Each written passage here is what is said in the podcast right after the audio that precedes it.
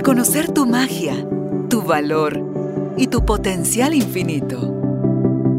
Recordar que ya eres lo que estás buscando y que hay un propósito más grande en todo lo que te sucede. Conectar con tu cuerpo, tus emociones y el poder de tu vulnerabilidad. Esto es Carolina, la mujer de hoy. Presentado por Carolina Alcázar. Un espacio creado para ti.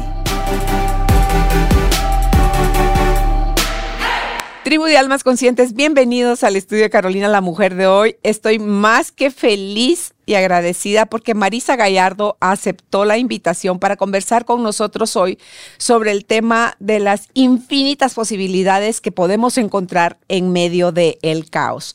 ¿Quién es Marisa Gallardo? Ella es coach de MMK, maestra de coaching en el Instituto de MMK. Es conferencista, es autora de los libros El libro con alas, también Spa para el alma y su audio Tu corazón te guía. Así que Marisa, gracias por aceptar nuestra invitación y bienvenida al estudio. Bueno, estoy muy contenta de estar hoy aquí. Gracias por, por invitarme y más para hablar de un tema que a veces siento que tenemos mucho miedo de experimentar crisis, situaciones caóticas, como que desde muy jóvenes nos enseñaron a tenerle miedo al miedo y a evitar las situaciones que generen dolor o cambio. Y sin embargo, lo único que no cambia en esta vida es el cambio, es una constante. Y creo que es muy interesante poder hablar de este tema, de, de, abrirnos a experimentar y de entender que detrás de cada situación siempre hay infinitas posibilidades para regresar a vivir a la vida con más conciencia, con más presencia y también con más vitalidad. Eso, regresar a la vida. Uno cree que porque el corazón le late, ya, ya está disfrutando y apreciando y, es, y no estamos siendo. Estamos como arrastrados por la corriente del día a día, vamos mucho en automático, estamos súper desconectados del cuerpo, estamos negando nuestras emociones, estamos minimizando aquello que porque, no, no, no, eso ya pasó, ni para qué le revuelvo. Eh, y no, es a mí esto de, del dolor que es tan necesario vivirlo, Marisa, para poder llegar a esa fase de las posibilidades. ¿Cómo abrazar el dolor? ¿Cómo atravesar esa fase y ver qué hay detrás de, de esa nube oscura? Sí, sí, es increíble la enseñanza y el crecimiento que hay detrás del dolor. Sin embargo, pues no vemos las posibilidades que hay detrás del dolor, porque como es incómodo y físicamente se siente horrible, pues queremos hacer todo para reprimirlo. Queremos evadirlo, queremos anestesiarlo, queremos todo menos sentirlo, porque nos han hecho creer que hay algo malo en el dolor, que incluso hay vergüenza de experimentar dolor. Cuando el dolor es el aviso del cambio, es el aviso de que hay algo que sanar, es el aviso de que hay que replantearnos la forma en la que estamos transitando en esta experiencia humana. Y hablo de regresar a la vida, porque ¿cuántos de nosotros no vivimos como zombies? Estamos de cuerpo presente, pero nuestra mente está totalmente ausente, nuestro corazón está congelado y solo estamos reaccionando constantemente ante las situaciones que estamos viviendo, creyendo que por respirar estamos vivos, pero no tomando conciencia de que hiperventilar no es vivir, no es estar, es reaccionar.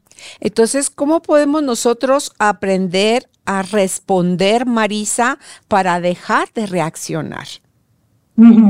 Bueno, de entrada creo que el tema del día de hoy tiene que ver con las oportunidades que hay detrás de las situaciones de caos. ¿Quién no ha vivido una situación caótica? Bueno, quien no la haya vivido es que no vive en este plano físico, ¿verdad? Porque básicamente el caos es un desorden ordenado que trae posibilidades. Entonces, cuando queremos que algo, algo nuevo surja en nuestras vidas, es necesario que exista una crisis. ¿Por qué? Porque con las crisis creces. No es que sea necesario, porque si tú estás en una disposición de, de, abrirte al cambio, de cuestionarte y transformarte, pues no necesariamente lo vas a vivir a través de una crisis, pero por lo general nuestra programación nos ha enseñado a evitar las situaciones de eh, incómodas. Estamos muy acostumbrados a vivir en lo familiar, en lo ya conocido. Cuando te apegas a lo ya familiar y a lo ya conocido, es cuando la crisis te va a venir a visitar. Y te va a venir a visitar con la única finalidad de decirte o te replanteas, te cuestionas y resurges, o esto va a estar muy incómodo, tan incómodo que va a llegar un punto en que esto sea insoportable e insostenible. Pero, ¿qué crees? Traigo tiempo. o sea, eh, no te apures, no, tiene que, no tienes que hacerlo ya pero lo vas a hacer según qué tan abierto y dispuesto estés. Si te resistes mucho, resistencia es otra palabra para decir sufrimiento, estás llevando este dolor a un lugar de sufrimiento. No es lo mismo el dolor que el sufrimiento, porque el dolor invita a una transición en la vida, mientras que el sufrimiento es construido por pensamientos y hace que te estaciones en lugares que no son ciertos. ¿Me explico con esto? Sí, totalmente. Entonces ahí vemos que el punto focal está en el papel que juega nuestra mente, con lo que nos estamos diciendo, de lo que está pasando o de lo que ya pasó. Sí, nunca es lo que pasa, sino qué tipo de observador y de intérprete soy de eso que pasa. Tú sabes que en Guatemala recientemente se han vivido unas situaciones que han invitado al caos, que han invitado a eh, el enojo, la, la, la, desesperación, el irte al futuro y si pasa esto y si pasa lo otro, personas que quieren trabajar y no pueden trabajar por bloqueos, personas que eh, no están de acuerdo con cómo se están llevando las cosas. Entonces, esta situación de caos viene a poner un, un, replanteamiento en la sociedad, en el, en el entorno, y nos viene a decir, reflexionemos ya porque no podemos seguir como estamos siguiendo, porque entonces no vamos a llegar a ningún buen puerto. Y cada quien desde su trinchera y desde donde está, le toca sacar de esta experiencia algo que lo lleve a ver su participación consciente o inconsciente y a elegir quién quiero ser en esta situación, dónde voy a poner mi atención y cuáles son las posibilidades que surgen de esto, porque nunca son las circunstancias, siempre es mi actitud lo que importa. Y además Detrás de cualquier situación hay posibilidades infinitas. Y esto está planteando la posibilidad de hacer un cambio que verdaderamente nos lleve a vivir desde un lugar de más conciencia, que nos abra posibilidades de generar negocios más conscientes, eh, trabajos más eh, donde haya más conexión, más servicio, más entrega, eh, no sé, replantearnos la vida. Claro, y, yo creo, tú lo acabas de decir, toda esa angustia en la que podemos vivir, que a lo mejor está mal interpretada. Ah, yo me angustio porque soy responsable. En una oportunidad conversaba con alguien por teléfono sobre esta situación que estamos viviendo en Guatemala en este momento y le decía, ¿cuál es tu gusto de estarte metiendo en TikTok para estar viendo? Pero es que la, la información, lo que te aumenta nada más es el pánico. Desde donde tú estás, mejor hacer lo que tenés que hacer evita salir, evita hacer las cosas que ni para qué te vas a meter en más problemas, pero es que no es posible que tú no puedas, a ti no te interesa estar informada. Es que para mí eso no es información. Uno de mis hijos viajó hace poco a Colombia y dice, la noticia de Guatemala como la presentan afuera es como que estuviéramos en guerra. Y dice el amarillismo de la prensa, o sea, si, si no es sensacional la noticia, no vende. Entonces, pero la gente yo creo que está todavía aparentemente a pesar de todo el tiempo que ya pasó Marisa, muy reciente, el miedo, esa sensación, esa zozobra que vivimos en dos años con la pandemia, que la gente está, cuando abren supermercados y todo eso, se pelean por las cosas, de las gasolineras se hacen las grandes colas, el papel higiénico se acaba, tú di qué cosa, entonces es como que no hubiéramos aprendido nada en la pandemia, porque solo nos hicieron un pequeño rozón así y salió como todas las liebres de la, del túnel donde estaban escondidas y digo yo, ok, ¿qué tengo yo que aprender de esto? Yo, sí. ¿verdad? Sí, es, es, es, tremendo, ¿no? O sea, cómo, cómo eh, cuando estamos en este miedo, sentimos que todo nos ataca y sentimos que tenemos que protegernos y la forma de protegernos es a través de acumular cosas y, y, y, tenemos tanto miedo de que alguien nos quite lo que es nuestro, que salimos a la vida a competir, a defender, a hacer todas estas cosas que vienen pues totalmente de un lugar de miedo, ¿no? Entonces, bueno, creo que que es importante empezar a practicar esto de soy, el cambio que quiero ver en el mundo, ¿no? Ser el cambio que quieres ver en el mundo. Esta mañana estaba dando una clase y me estaban hablando del conflicto que hay también en Israel y Palestina, bueno, pues tú sabes, ¿no? Toda esta situación. Y, y, entonces, ¿cuál sería una manera de contribuir? Que, que, que, porque hay que tomar partido, hay que posicionarse en un lugar o en el otro. Y yo decía, es que más allá de tomar partido, cada persona tiene una, una, una, cada persona tiene en su mente las justificaciones perfectas para actuar como actúa. Cada quien se cuenta su cuento. Yo creo que si escuchamos la versión de cada una de las partes, pues todos van a tener su punto en algún punto. Pero aquí lo que importa es darme cuenta que la situación que se vivió en el pasado en Guatemala, la situación que se vivió en Israel, la situación que se está viviendo en cada lugar, es un síntoma de un estado de conciencia colectivo, en donde lo que está realmente sucediendo es que ¿Cómo puedo querer que no haya una guerra en el exterior si yo vivo en una guerra interna conmigo? Si yo vivo en un diálogo interno que me ataca, que me critica, que me juzga, que me regaña, si yo vivo pensando que todas las demás personas que no soy yo me quieren quitar algo, me quieren dejar este no sé, en una esquina tirado, pues mientras yo tenga esos pensamientos, yo vivo en una guerra interna y entonces no me doy cuenta de que estoy contribuyendo a la violencia, más allá de si tú posteas en TikTok imágenes de guerra o de Guatemala, de los parones, eh, date cuenta que a veces esa supuesta información te desinforma y sobre todo te saca de estar en la atención dirigida a lo que sí suma. Lo que más va a impactar es tu estado emocional. Entonces, hazte cargo en donde estés de ti, hazte cargo de estar en la mayor paz que sea posible, porque eso sí va a contribuir a la humanidad. En lugar de, si quieres subir tus videos, ya verás tú, pero lo que importa es la intención, desde dónde estoy haciendo esto. Contribuye muchísimo más que yo en donde esté, esté haciéndome cargo de estar en un estado saludable, que estar en, por posicionándome en quién tiene la razón o quién no la tiene, porque querer tener la razón es una forma más de violencia, aunque yo no me dé cuenta. Es cierto. Gracias por mostrármelo.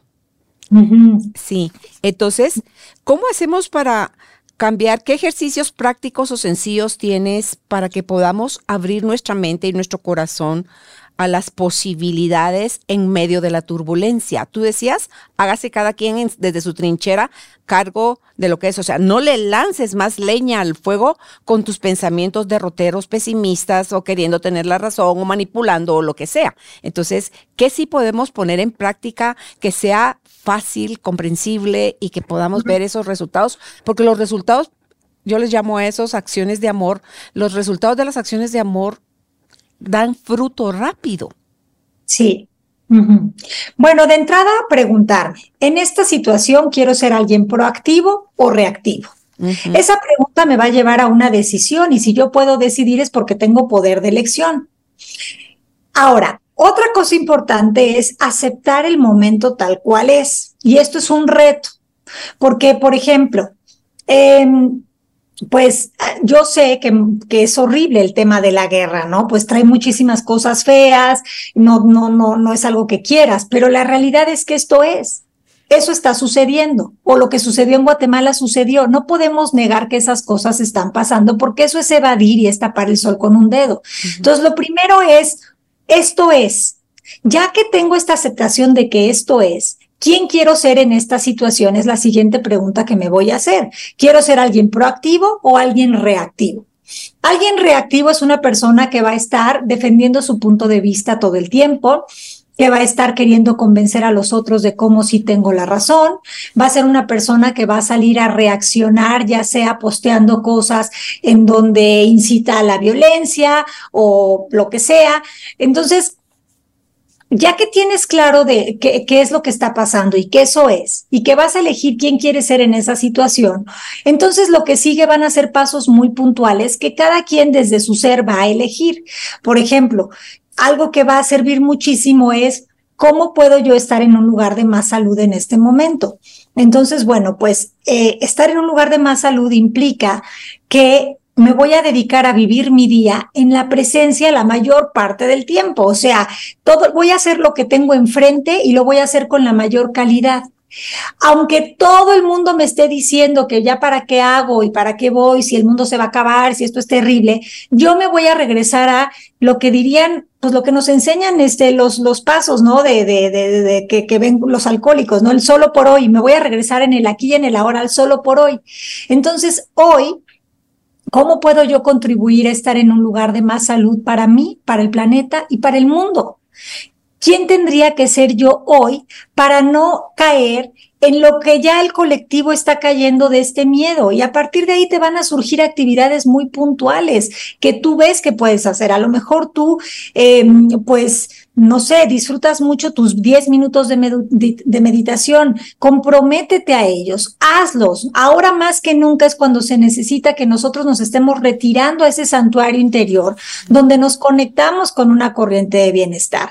Otra cosa que puedes hacer es cómo puedo servir en este momento, ¿Qué, dónde estaría, sería útil mi servicio. Entonces, no sé, a lo mejor, eh, pues tienes que ver en tu medio ambiente qué es lo que podría contribuir y a partir de ahí tomar acción precisa en eso para poder mantenerte en esta frecuencia de eh, elevar la vibración del mundo. No sé, eh, a veces suena como que es un trabajo de héroes, pero no todos tenemos el poder de hacernos cargo de estar en la mayor presencia en, en dentro de lo que estemos y desde ahí estar impactando a nuestra sociedad. Entonces, el lenguaje es otra herramienta. ¿Qué te quieres decir sobre lo que está pasando? ¿Qué te quieres contar sobre lo que está pasando? ¿Te quieres contar que esto es algo terrible, que es algo espantoso, que somos lo peor de lo peor? ¿Quieres seguir desconfiando de la humanidad o quieres darte cuenta de que a veces la humanidad está tan ciega que desde su inconsciencia genera situaciones que son llamados de amor, pero que no podemos ver como llamados de amor cuando estamos en este lugar de reactividad, ¿no? Entonces, ¿con qué lenguaje me quiero relacionar con esto? ¿Cómo me quiero comunicar? Con las personas. ¿Qué palabras son las palabras que, que realmente me van a, a, a, conectar? Ahora, ¿cuál es la belleza colateral de esto que estoy viviendo? De esta situación, ¿cómo me ha unido con otras personas? ¿Cuál es la bendición oculta que en este momento no veo? Personalmente, hace muy poquito, viví ahorita una experiencia, antes de conectarnos hablábamos de, de, que hemos estado viviendo ciertos retos en la vida, ¿no? Me estabas tú contando y pues yo también aprovecho para contarte que, que hace muy poco una persona muy cercana a mí decidió darle un cambio total a su vida laboral, pero sin tener un plan B. No es que no es que esta elección fuera primeramente por gusto, sino que la vida lo estaba orillando ya a tomar una decisión de tengo que hacer un cambio de vida. Durante tres años esta persona se resistió con uñas y dientes a salirse de ese trabajo, se aferraba a ese trabajo con la idea de que esto es lo mejor para mí, con la idea de que pues yo soy el sostén de una familia, tengo muchas responsabilidades familiares que asumir y que cumplir no puedo en este momento soltar esto, aunque aquí soy infeliz, ya no estoy bien, este, no estoy sintiéndome dichoso, pero debo sufrir para merecer, todos estos diálogos, ¿no?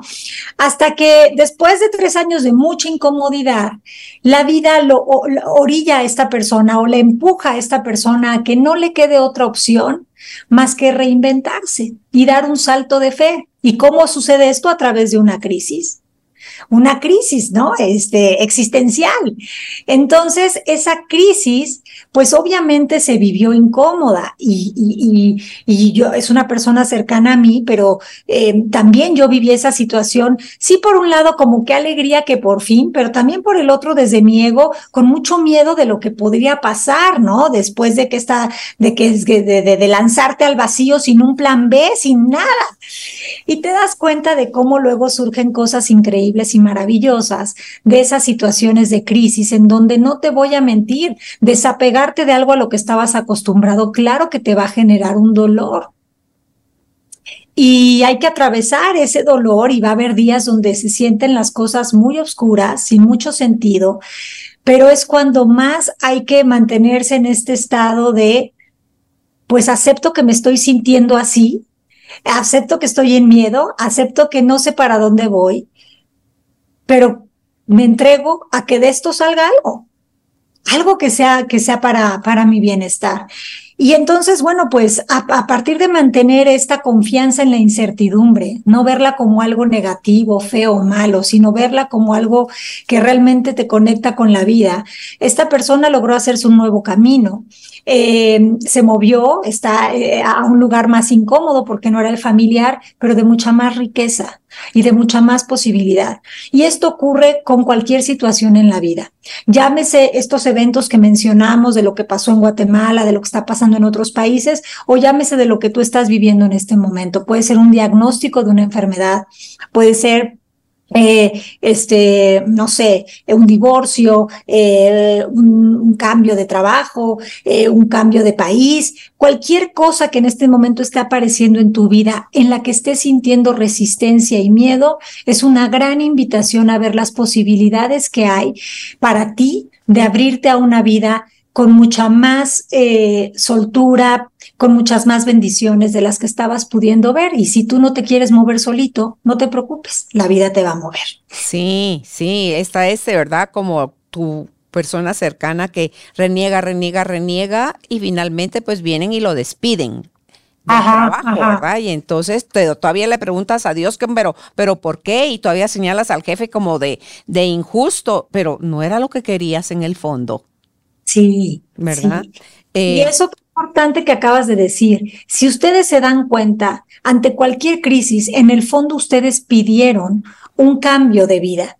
Y a veces ese cambio de vida viene de maneras incómodas como puede ser una enfermedad, como puede ser, eh, pues lo que dijimos antes, ¿no? Pero no porque sea incómodo, es malo.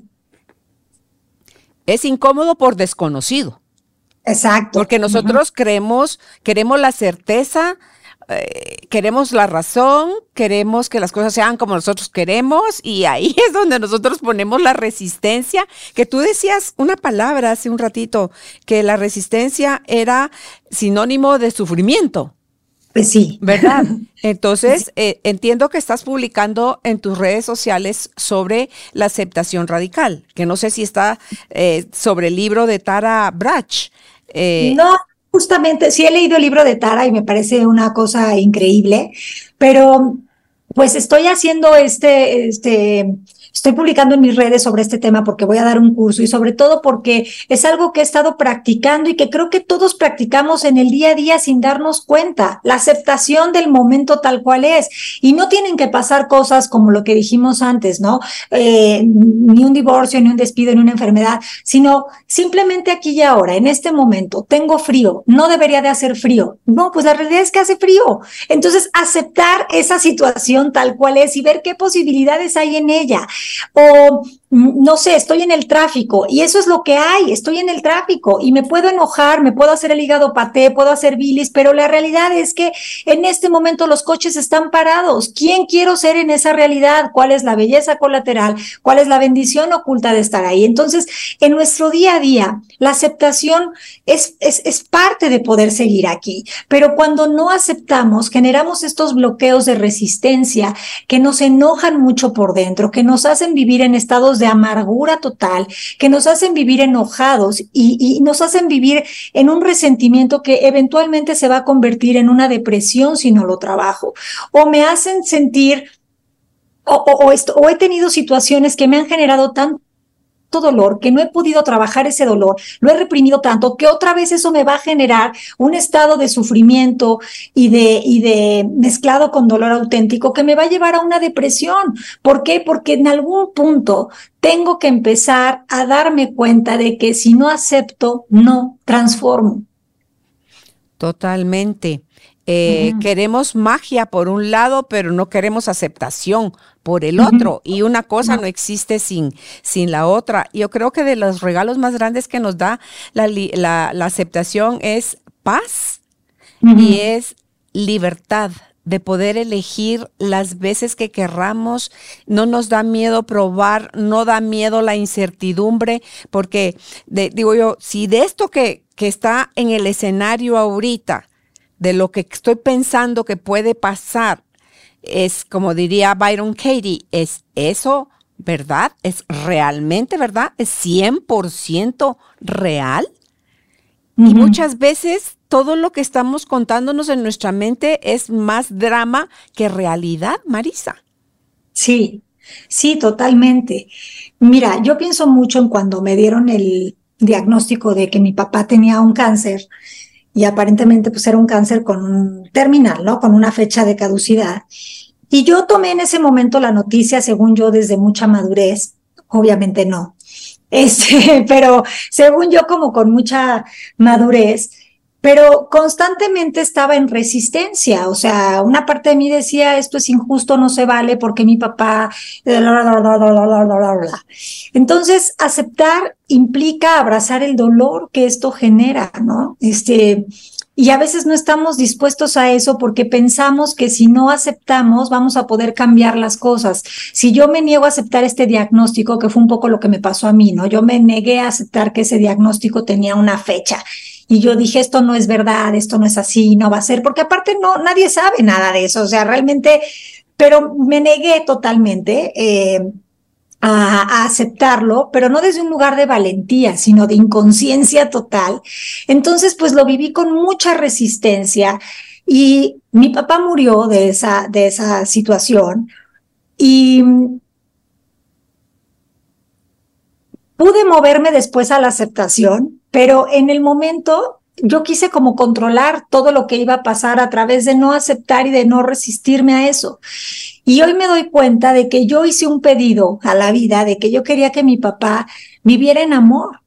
Y no me daba cuenta que vivir en amor, a lo mejor en ese momento para él implicaba desencarnarse de este cuerpo. ¿Me explicó? Igual y ya ahí no estaba viendo mucho amor para él. Pero cuando uno se aferra que yo quiero que las cosas sean como yo quiero con mi ego, pues uno deja de ver, em, deja de ver más allá de sus cinco sentidos y entonces uno pues empieza a, estar en este lugar de resistencia total en donde todo se convierte en tu enemigo y no vives, ¿no? Claro, y, y, y, no solo eso, te roba la capacidad de apreciar todo lo que sí está sucediendo bueno también, porque mentira que cuando algo malo, el 100% es malo, pero es eso, te pasan 99 cosas buenas, todo va divino y la cienava es la que no salió como tú querías. Entonces te pones el foco en esa una y esa una es la tragedia y esa uno es a mí todo el tiempo y a mí siempre y porque nunca, o sea, las palabras, es el, lo, el lenguaje que tú decías, ¿verdad? Somos tan terminales en, o tan tan dramáticos, tan penosos y dramáticos y molestos, de verdad, donde somos sin darnos cuenta que somos nosotros quienes estamos alimentando toda esa resistencia por no aceptar lo que está sucediendo.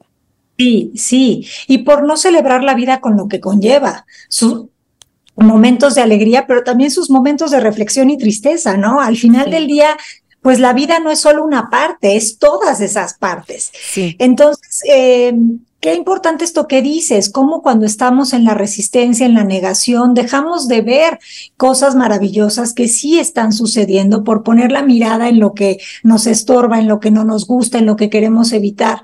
Y eso nos confunde porque aprendemos a vivir vidas en donde estamos todo el tiempo planeando estrategias para evitar que suceda eso que nos da miedo y no vivimos. O sea, nos la pasamos evitando eso para no vivir y al final estás en un cuento, ¿no? Que no, que no acaba. Sí. Entonces, pues, Sí, eso que tú dijiste hace un rato de abrazar el dolor, que es para mí lo mismo que abrazar el miedo, porque da miedo. En el caso de mi hijo, cuando le diagnosticaron en febrero su cáncer, es un vacío que te genera que tú dices, Dios santo, uno, porque cree uno que va antinatura, porque se supone que los papás hemos de morir antes que los hijos.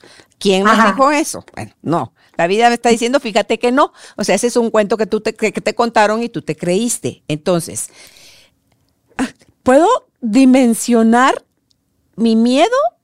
¿Puedo sentir la impotencia? Porque él estaba en Irlanda.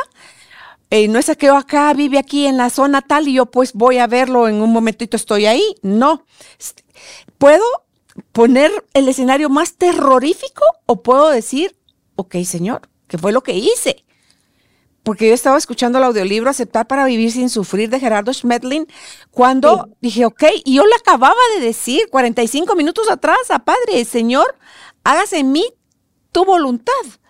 Entonces, todavía me dice cuando estoy en mi licuadora de, del miedo, de la angustia, ¿vas a aceptar o no mi voluntad, entendiendo como su voluntad que Él no quiere que nos pasen cosas malas. Muchas cosas de lo que nosotros llamamos malo, Marisa, son consecuencias de no haber atendido nuestra salud. Ese fue en el caso de mi hijo. Él desatendió. Acabo de hacerle una entrevista que estuvo ahorita en Guatemala nuevamente y se acaba de regresar apenas hace una semana a Irlanda nuevamente. Vino a hacerse exámenes y todo. Y bendito Dios, todo va bien. Pero eh, me puedo dar cuenta que muchas veces cuando queremos aceptar, Marisa, lo queremos hacer superficial. Ah, claro. Y si no es radical la aceptación, si no me entrego, si no suelto, si no confío, si no dejo de ponerle, porque con un cáncer, una posibilidad es que te cures y la otra posibilidad es que te mueras. Y hay que aceptar eso. Sí. Entonces, no solo la posibilidad de que te cures. Claro. O sea, hay que aceptar la posibilidad de que probablemente también hay la otra opción. Claro, y entonces cuando lo conversamos con nuestro hijo y ver que él tiene esa misma claridad, tiene las dos opciones puestas sobre la mesa. Su corazón cree, confía, ora y tiene una relación cada vez más bonita con, con su yo superior interno, con Dios. Pero también su parte humana, él, él no le presta oídos. Dice él, yo nunca me levanto pensando, ay, pobre de mí, tengo cáncer. Nunca. Entonces, él se levanta pensando cómo va a variar, porque está aprendi él aprendió muchísimas cosas a raíz de esto, porque tuvo que cambiar, según el método Gerson, eh, su alimentación con todo lo que son minerales, dosis altísimas de vitamina C, quitarse metales pesados del cuerpo, eh, o sea, todo eh, la cámara hiperbárica, tú di que todo lo que él ha podido hacer natural lo, lo está haciendo. Entonces, pero verle, es que, ¿sabes qué me impresiona a mí de mi hijo? Verle la paz con la que él transita cada día, lo que él se ríe, lo que a él le ilusiona, los planes que él sigue haciendo, todo lo que está disfrutando, aprender todo eso nuevo, sus cambios eh, alimenticios, sus nuevos compromisos, su, o sea, su todo. Él trabaja para Apple en, en, Irlanda, está suspendido prácticamente todo el año con sueldo pagado, eh, no está trabajando, le aumentan el sueldo, o sea. Tú di qué, Marisa, o sea, son muchas cosas hermosas que incluso surgen y giran en torno a eso que podemos ver. Y, tengo amistades que me dicen, pero es que no puede ser posible que no estés angustiada, que no estés sufriendo.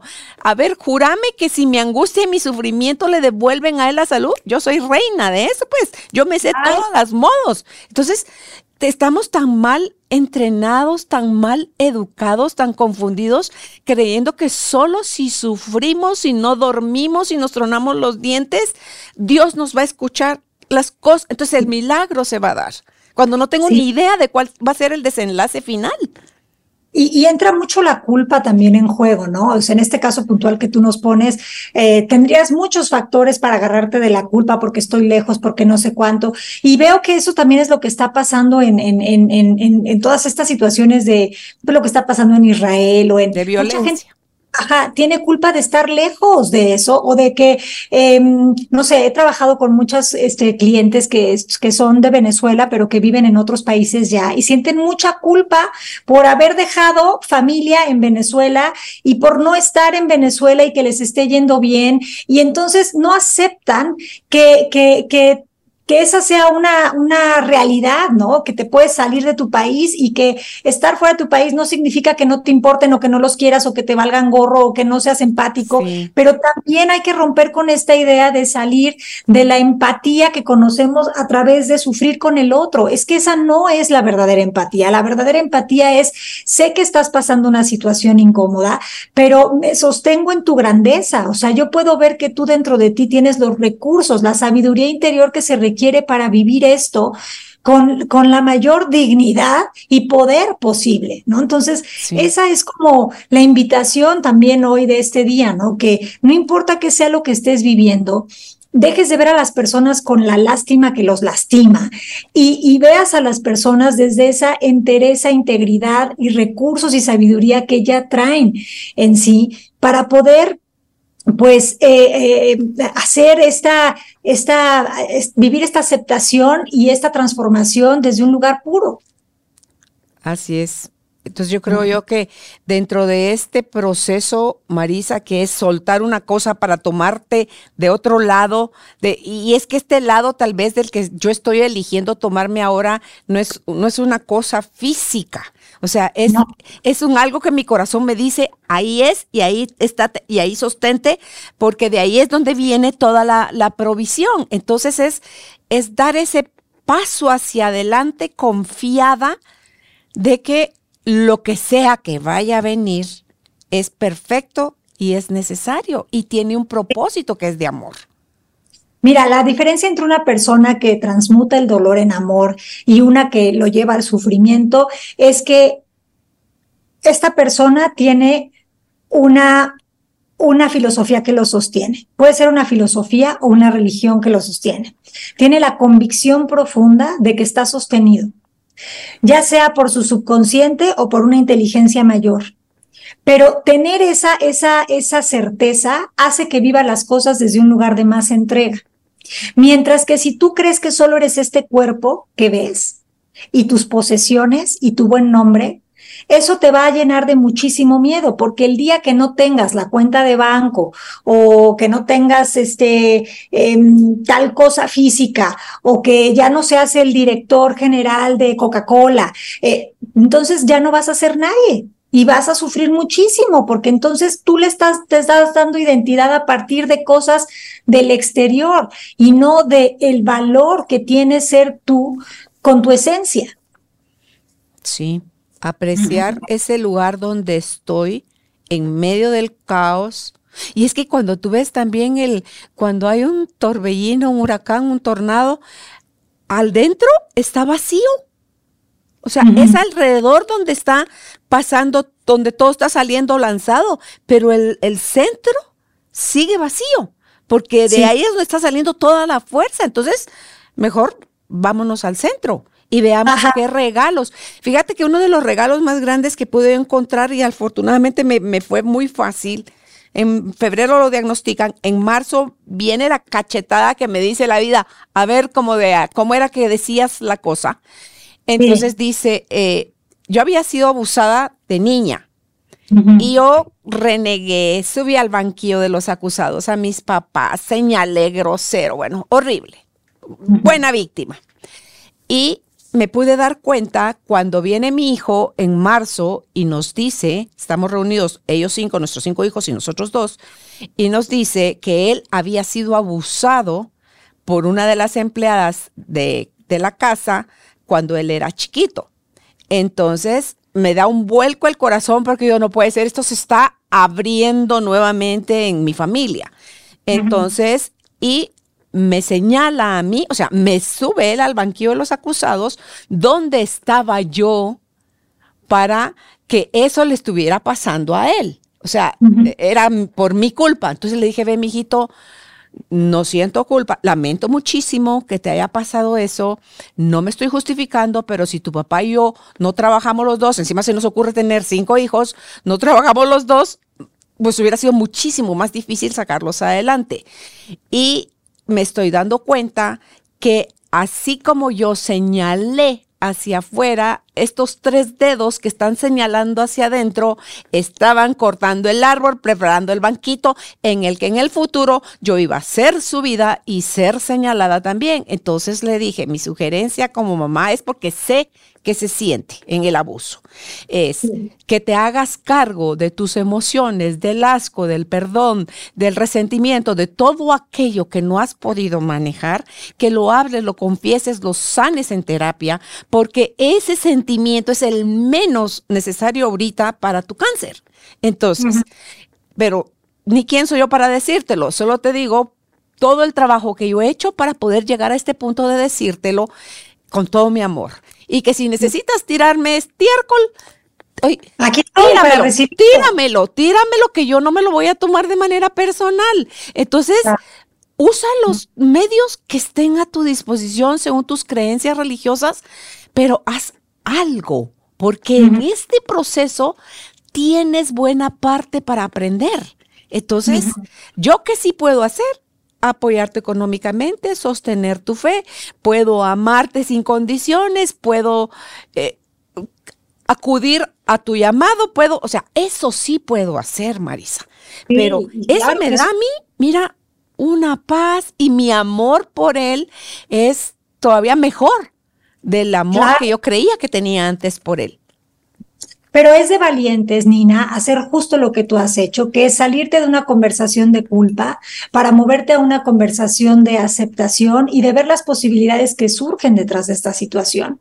¿Cuántas veces no por vergüenza o por culpa eh, mantenemos cosas ocultas, secretos, cosas que no decimos, que eventualmente todo es información y todo va a salir a la luz de una u otra manera y nos esmeramos muchísimo en que todo, en tapar todo, en poner todo abajo del tapete cuando en realidad no se puede ver lo que, no se puede ocultar lo que ahí está, ¿no? Entonces, ¿qué, es de valientes abrirse a la experiencia y decir, si esto nos va a limpiar a todos, pues que surja en este momento, todo, que se destape la cañería mental y emocional en este momento con lo que tenga que salir, con lo que tenga que salir. Quizás no es lo más grato, quizás no es lo más este, agradable, pero sí es lo necesario para poder eh, volver a estar en un punto en donde puedo elegir y puedo decidir quién quiero ser en esta situación desde un lugar de poder y no de víctimas.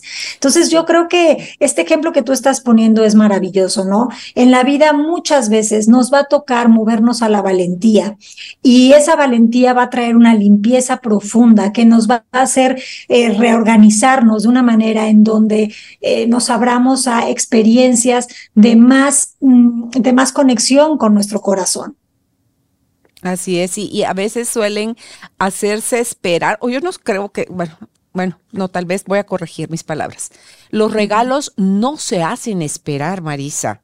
No. Porque fue en el momento que estalla la bomba donde todo se organiza y, y como que las piezas empiezan a encajar y ¡cling! ¡Bingo! Ahí está. Entonces, hoy yo tengo clarísimo que todo aquello que yo haya condenado, condene o elija condenar en el futuro, me va únicamente aplanando el terreno para después yo ser la que está subida ahí en el banquillo de los acusados. Entonces, Sí. Buscar qué cosa hay para mí ahí, como tú decías hace un rato, que no he podido ver. a mí me tomó 60 años, Marisa. No, y nos puede tomar la vida entera, o no sé si existan más vidas, pero nos puede tomar.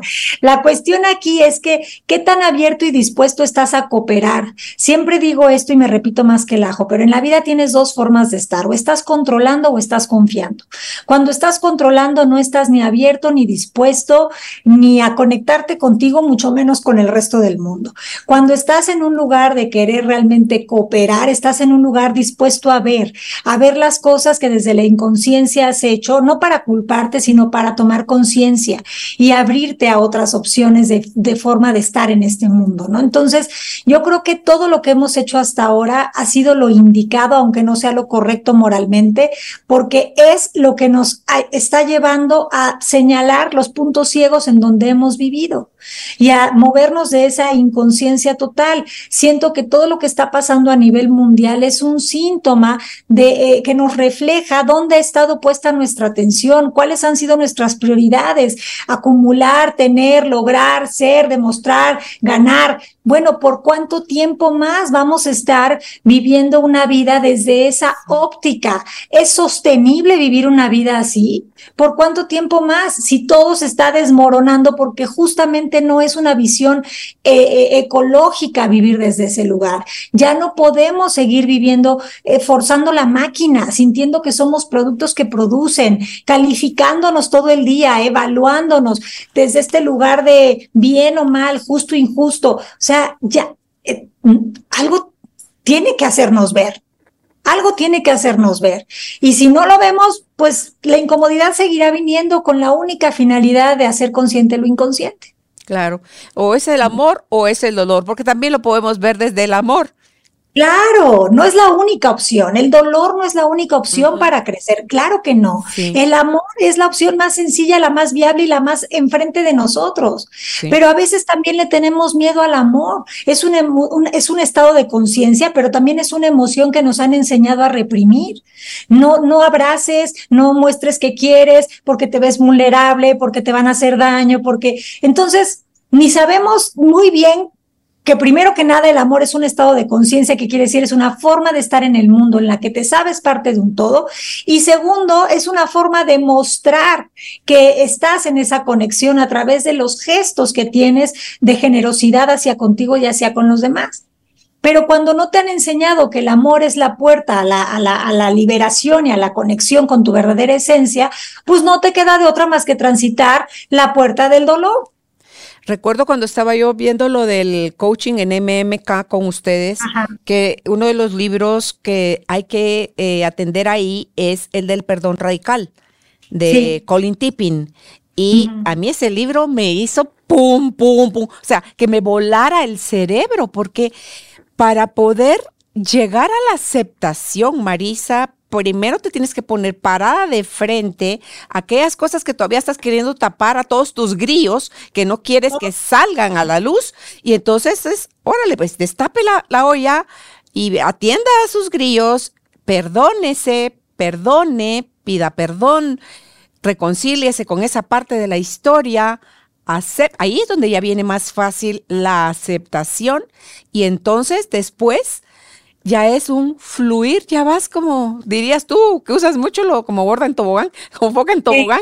Entonces, la vida de verdad puede ir y escuchaba a, a, un expositor, estaba hablando sobre el agua y dice, el agua no es una cosa, y así somos nosotros, no es una cosa que viaje en línea recta. La, la, el agua serpentea, el agua sube, baja, entra en la tierra, sale, se hace vapor, se hace condensa, o sea, es líquida, es sólida, se hace hielo.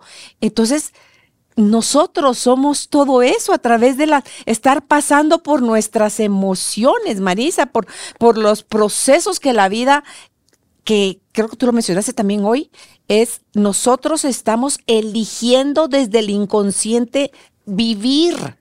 Y todo es porque va a sumar a nuestra evolución. Nada está sucediéndonos por jodedera de la vida, pues, o sea, es para nuestro provecho. Sí, y, esto hablando del movimiento, hablando de que el agua se mueve, nosotros nos movemos. Bueno, las emociones se llaman emociones porque son energía en movimiento y se tienen que mover porque si no se mueven se estancan y si se estancan se reprimen y si se reprimen se repiten. Entonces, por eso es que es tan importante que primero nos demos la oportunidad de aceptar nuestra historia desde el papel de la víctima, desde el papel de no estoy de acuerdo, esto no me gusta, esto no es justo, esto no es lo que quiero. Se vale, se vale, se vale, para que después la transición sea más, más auténtica y no un simple maquillaje. Cuando ya uno tiene todos estos conocimientos de herramientas, ¿no? Yo trabajo mucho compartiendo herramientas para la salud mental y emocional. Uno también luego se distrae con esas herramientas y, y uno se quiere, se, se quiere ver muy, bueno, yo ¿no? En momentos me he querido ver como muy lejana, etérea y celestial y decir, no, esto es para bien y esto no me va a impactar. Y al final del día estoy reprimiendo que realmente eso me está doliendo, que realmente eso no es lo que yo quiero, que realmente me siento vulnerable, que tengo miedo. Y, y entonces usas las herramientas como para tapar eso. Entonces tampoco se trata de eso, se trata de que seamos honestos y que si en este momento algo no lo estoy aceptando, no me está funcionando y no me está gustando, se vale que haga mi berrinchito, pero que a ese berrinche yo le ponga una fecha de caducidad. No les estamos diciendo que ahora este, por ejemplo, en este caso, ¿no? Del diagnóstico de tu hijo, pues tú no dijiste en el momento lo acepto. Me imagino que pasaste por un proceso de de qué me estás hablando, cómo es posible, pero mi hijo, pero si a mí me enseñaron que naces, creces, te reproduces y mueres, ¿por qué mi hijo, este, que es más joven que yo, va a tener esta, me imagino que pasaste por todo esto. Y es lo obvio. Quiero recalcar que es lo natural entrar en estados de resistencia porque aunque la resistencia trae sufrimiento, también es el aviso del cambio si estamos dispuestos a verlo ahí. Mm. Lo que ya no es funcional es vivir, ya me resistí, pero me sigo resistiendo, pero me sigo resistiendo, pero me sigo resistiendo. Eso ya no va a servir. Tiene que llegar un punto en el que ya te permitiste sacar esa historia de víctima y ahora sí tienes que esculpir una nueva realidad. Sí, ¿no? y siento que a mí en lo personal me ayudó o facilitó el caminar en esto el que a Álvaro, unos, Álvaro es mi marido, unos años atrás, había sido diagnosticado también de cáncer en la garganta, en las cuerdas vocales. Entonces, creo que eso me preparó, Marisa, porque cuando fue con Álvaro, ahí sí fue, eh, eh, eh, uh, o sea, ahí sí lloré, ahí el miedo afloró, ahí el enojo, ahí todo. O sea, ahí sí hice una serie de, de procesos y entonces decía, cuando ya viene lo dice, no puede ser otra.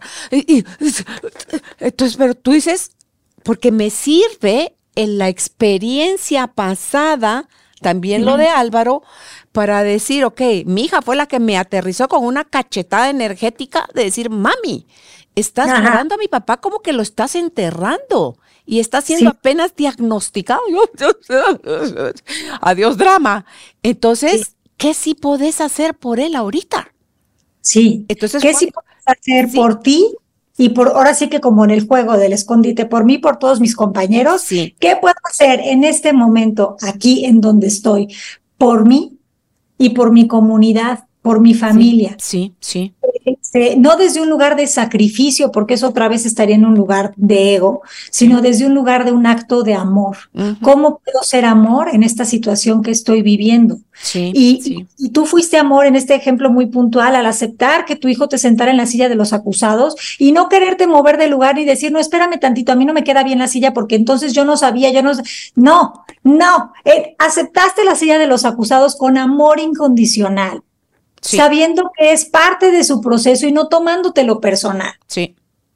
Cuando Álvaro, yo en su noticia le decía, es que tenés que atender también la parte emocional y el cáncer tiene su origen en el resentimiento. Es que de verdad era un torbellino yo, de miedo. Entonces me dice, ubícate Carolina. Yo voy a buscar ayuda si lo considero necesario, cuando lo considere necesario, con quien yo crea que es necesario. O sea, la vida te, te devuelve las verdades así. Entonces, es un zarandeo, es como que me agarraran así. Yo digo, ok, tenés toda la razón. Perdón, perdón, es mi, y no justifico, es mi miedo, es terrible a perderte lo que me hace accionar así, pero te sirve, ¿en qué sí te puedo apoyar? La dieta, ¿crees que la hagamos diferente? La hacemos igual, hagámosla igual. Eh, si necesitas apoyo, tú me decís, todo el staff está a tu servicio. Gracias, yo te aviso. Y mira, todo lo fui con el respeto, Marisa, que era, mira, fluimos en su proceso que gracias a Dios terminó en, en bien. Entonces, todo ese aprendizaje es como, como, que la vida te vuelve a decir, a ver, a ver, a ver, ¿cómo vamos? ¿Vamos? ¿Seguimos preparados? ¿O qué estamos haciendo? ¡Pum! Entonces, sirven estas herramientas porque no entré en negación, no, yo la fresh, no, yo a mí no me pasa, no, pero es, ok, sí, aceptar. Eso es como que la palabra viene y dice, aceptar, acepta Carolina, ya diste palo, ahora te aguanta el palo que te están dando. Y a veces dice uno, híjole, es que la ignorancia es felicidad. O sea, yo me pongo a pensar en que antes yo vivía en mi papel de víctima y como no me hacía responsable de nada, pues la verdad no vivía feliz, pero por lo menos este, vivía en ese papel pasándomela mal. Pero es que cuando ya tomas conciencia, se requiere ser valiente, porque eh, hablar de aceptación es muy bonito cuando no tienes aparentemente nada que aceptar. Pero cuando ya estás en una situación en donde no te queda más que predicar lo que enseñas, es cuando ahí la cosa se, se, se, pues se convierte en, en, el, en, en, en, la experiencia en donde estás como disque reforzando todo esto que estás compartiendo, ¿no? Entonces, eh, hacerte responsable de ti, que quiere decir invertirle atención y energía, conectarte con los deseos de tu corazón, pues sí requiere que veas cosas que no estabas dispuesto a ver y que antes no veías. Pero tomarte la pildorita para salir de la Matrix, pues implica que ahora ya no te vas a quedar dormido tan fácil porque ya sabes y ya viste. Es correcto. Creo que las experiencias del pasado por más dolorosas que sean, nos van dando siempre recursos y herramientas. Creo que nunca es lo que estamos viviendo lo que va a impactar nuestro estado emocional, sino el significado que le damos. Hay personas que viven como una tragedia que sus hijos se vayan a estudiar al extranjero porque sienten la falta y, se vale, no los estamos juzgando. En su interpretación eso es lógico y les duele y, y, se cuentan toda esta historia de que van a estar lejos y que ya no los necesitan y que el nido vacío y no sé qué. No estamos diciendo que haya cosas que ameriten más o menos, porque al final del día todo está sujeto al observador y al intérprete. Lo único que estamos diciendo aquí es que sea lo que sea que estás viviendo, por más eh, incertidumbre que te genere, por más incomodidad que te genere, te des la oportunidad de ver más allá y ver cómo eso puede traer para ti algo, ¿no? Yo me acuerdo que muchas de las veces que yo he estado en modo de víctima, una de las preguntas que hace la víctima es ¿por qué a mí? y, y, justo moverte de esa posición es ¿y por qué no a mí? Y si no es a ti, ¿a quién sí? Ajá, o sea, ¿y por qué no a mí, no? O sea, ¿Por qué, ¿Por qué este deseo de ser tan especial del que no te pase o el que sí te pasa? O sea, ¿y por qué no a mí? ¿No? Entonces, creo que también eso a veces nos, nos da miedo, pero hay que, hay que ponernos en este lugar de, ¿y por qué no a mí? ¿Y cuál es ese recurso y esa herramienta que estoy dispuesto a ver que esto me ha ofrecido? Y cada vivencia nos trae más presencia. Podemos aprender del error de los, de los errores ajenos, Marisa.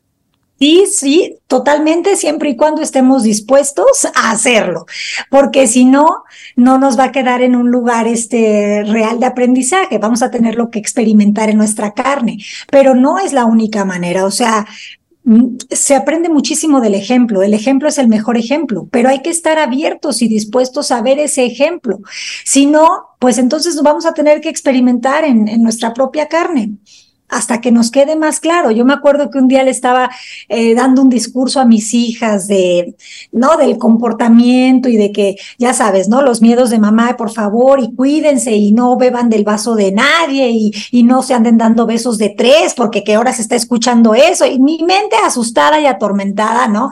Eh, usaba el recurso de contarles historias algunas eran reales y otras no, de porque cuando yo iba en la escuela, Susanita hizo esto, le pasó esto, hasta que un mi hija mayor se levantó y me dijo, mira, muy bonitas tus historias, pero se aprende más de la experiencia que de los cuentos que te cuentan. Y le dije, sí, qué bueno que lo ves así, pero también no se te olvide que los cuentos, y hablo incluso de los cuentos de, de, de, de, que te contaban, tienen una razón de ser, porque si realmente estás con ojos atentos, pues también te van a servir. O sea, no, no los des por, no pelucees, que también de ahí se puede aprender, ¿no?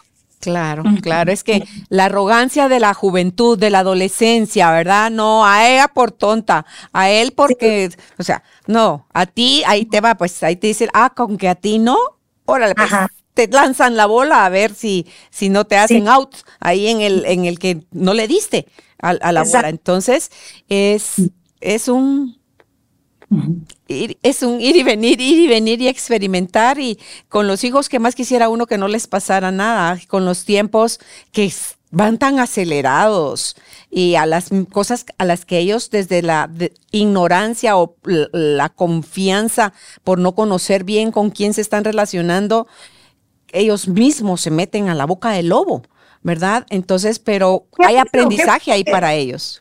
Y qué bueno que se metan, porque si no, de otra manera, a lo mejor a través del ejemplo no les quedaría claro. Entonces, eh, yo como que muchas veces como mamá me he cachado pensando, ellas deberían de o no deberían de, y dándome cuenta que eso tampoco es útil, y al final dándome cuenta de que, pues, ¿sabes qué? No les puedes evitar el, el, dolor que van a experimentar de ciertas vivencias, lo tienen que vivir para que puedan replantearse y también puedan saber si la plancha quema, porque tú no sabes si la plancha quema hasta que no la tocas y te quema. Por más que te diga tu mamá, la plancha quema, la plancha quema, pues un día agarras la plancha para jugar a la casita y te quemaste y entonces entendiste, puta, la plancha quema. Pues sí, o sea, así es esto, ¿no? O sea, era obvio, pero no era tan obvio. Sí. Y eso está como el argentino que dice, el que se quemó con leche solo ve la vaca y llora. Es así, va a pasar el que ve la plancha, solo va hasta que entendió, pues sí, quema. Sí, hasta que entendió. Pero si te dicen nada más, pues puede ser que te quede claro, pero puede ser que no, porque tienes esta visión del mundo más experimental, ¿no? Hay, Ya sabes que en la vida hay gente que es muy visual, muy auditiva, muy kinestésica, y dependiendo de cómo seas, pues o aprendes del ejemplo o aprendes, como digo yo, y perdón, y si no, córtenlo a putacitos. O sea, básicamente. Entonces, pero no, no, lo cortamos, no lo cortamos, así se va. Con eso de la plancha, yo le decía a Ana Carolina, mi hija, cuando yo le estaba enseñando a planchar, le decía, ve, mi hijita, ¿cómo saber si la plancha ya está caliente para que tú empieces a hacer este ejercicio, este movimiento? Mira, mojas tu dedo con saliva, así, le haces, pero rapidito, así, y si hace, es porque ya está, no, no despacio, no dejas el dedo prendido. A ver cómo, así, va, ¿viste? ¿Te quemaste? No, no te quemaste. Entonces, Así podemos ir por la vida, escuchando con la mente y el corazón abierto. Así podemos ir por la vida y aún así decidir que nos gusta vivir con la plancha quemándonos. O sea, yo también creo que hay que ser honestos en eso. Yo muchos años viví con los dedos en el enchufe, porque para mí era mucho más, hoy me doy cuenta que le tenía, para mí en ese momento tenía más sentido vivir una vida de, eh, no, me estoy electrocutando todo el tiempo, a vivir una vida en donde las cosas fueran más fluidas. Me hacía sentido, me parecía aburrido, ¿no? Entonces, Llega un momento en que te das cuenta de que viva lo aburrido, que en realidad no es aburrido, es vivir en un estado de paz. Pero cuando no conoces esa forma de vivir, pues te vuelves adicto a vivir así, electrocutándote o con la plancha quemándote. Entonces también hay que, el verdadero amor es si tenemos gente que nos rodea, que, que ahorita lo único que ve posible es vivir electrocutándose, abrazarlos también desde donde están, ¿no? O sea, digo, de, dejarlos ser lo que son, este, y, y, no estar todo el tiempo con este diálogo de deberías de ser diferente, porque por más que se los digamos, muchas veces de ahí no va a venir la solución. Es correcto, es correcto. Ay, pues Marisa, como siempre disfruto de, de, tu, de tus palabras, de tus mensajes, tus consejos, todo lo que nos compartes. Gracias por tu generosidad al, al dar tu conocimiento. Y pues no sé si quieras cerrar con algún mensaje. Eh, pues mi único mensaje es que eh, siempre estamos en donde tenemos que estar, aunque no sea donde queramos estar. Y que donde estamos, ahí están las posibilidades infinitas para conectar con nuestra verdadera esencia y salir a la vida desde un lugar más funcional y más amoroso. En la medida en la que usemos un lenguaje de más poder, vamos a co-crear realidades en donde nos sintamos en una frecuencia más amorosa. Eh, los invito a que dejen de usar lenguaje totalitario. Nunca me escuchan, todo me pasa, nadie me quiere. Estas palabras que hacen que la vida se torne pues como que un bucle en el que parece ser que siempre está pasando lo mismo usen su lenguaje para salir de estos escenarios mentales y emocionales de victimización y dense cuenta de que la salud está al alcance de nuestras manos y proviene de elegir si queremos reaccionar o queremos contribuir. Gracias, ah. Marisa, gracias. ¿Dónde pueden seguir ustedes a Marisa en redes sociales? En Instagram está como Voz con Alas, en Facebook está Voz con Alas con Marisa Gallardo y en su página web marisagallardo.com. Un abrazo a la distancia, Marisa. Bendiciones, que estés bien. Gracias. Gracias a ustedes. Chao. Hasta pronto. Gracias por ser parte de esta tribu de almas conscientes. Comparte este episodio para que juntos sigamos expandiendo amor y conciencia. Recuerda visitar nuestra página www.carolinalamujerdehoy.com.gt. Encuéntranos también en redes sociales como Carolina la Mujer de Hoy.